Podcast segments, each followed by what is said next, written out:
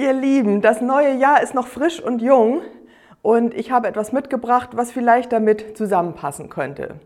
Eigentlich geht es nicht um diese Banane, aber irgendwie doch. Ich habe nämlich mit der Banane mal eine ganz erstaunliche Geschichte erlebt. Das ist schon eine ganze Weile her und das war so. Also, ich bin bei Freunden zu Besuch und die haben ein kleines Kind. Ein Jahr und ein paar zerquetschte. Und wir sitzen so im Wohnzimmer, das kleine Kind kreist um den Tisch herum. Die Hilfe ist immer noch ganz gut zu gebrauchen, sich da so an der Couchtischkante festzuhalten. Und dann schlägt der Vater vor, möchtest du eine Banane? Und sie, ganz glücklich, kommt sofort wieder um den Tisch herum gepäst und sagt ja. In der Zwischenzeit nimmt der Vater eine Banane in die Hand und schält sie ab und nimmt so ein kleines Stückchen davon und bietet ihr das an. Und in dem Moment geht ein Wahnsinnsgebrüll los. Ich konnte es überhaupt gar nicht fassen. Ich denke, was ist denn jetzt passiert? Alles läuft nach Plan und das kleine Mädchen weint herzzerreißend. Naja, erstmal Banane weglegen, Mädchen auf den Schoß nehmen, trösten. Und dann habe ich den Vater gefragt, was ist denn los? Und er sagt ganz locker, natürlich schon voller Erfahrung, sie hat sich etwas anderes vorgestellt. Bei dem Stichwort Banane, wo alle anderen wissen, worum es geht, hat sie an irgendetwas anderes gedacht. Und als es dann zu sehen war, was es gibt, war sie ganz schwer enttäuscht. Und da kommen wir nämlich jetzt ins Spiel mit dem kleinen Sprung, den ich mache, was das bedeuten soll. Also, so kennen wir das doch auch.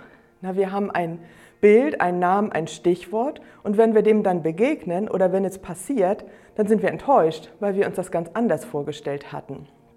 Und ist ja klar, dass ich gleich eine Analogie zu Gott mache damit. Also, wir haben ja so unsere Vorstellung von Gott, wie er ist, wie er zu sein hat, was er tun soll und was nicht. Und wenn nicht passiert, was wir uns vorstellen, dann sind wir auch enttäuscht.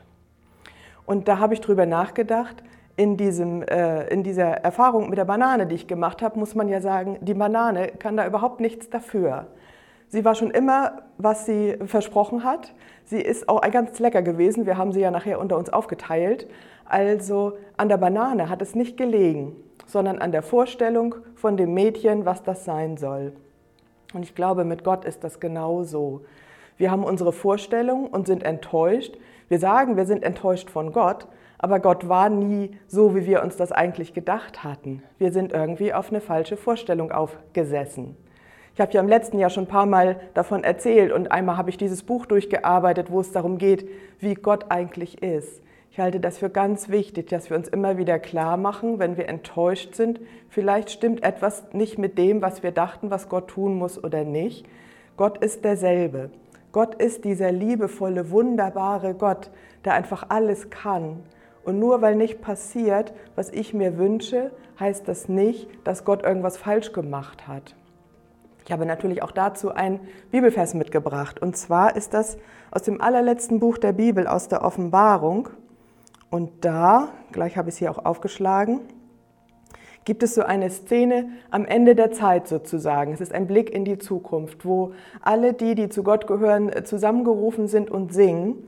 Und dann singen sie, groß und wunderbar sind deine Werke, Herr, du allmächtiger Gott.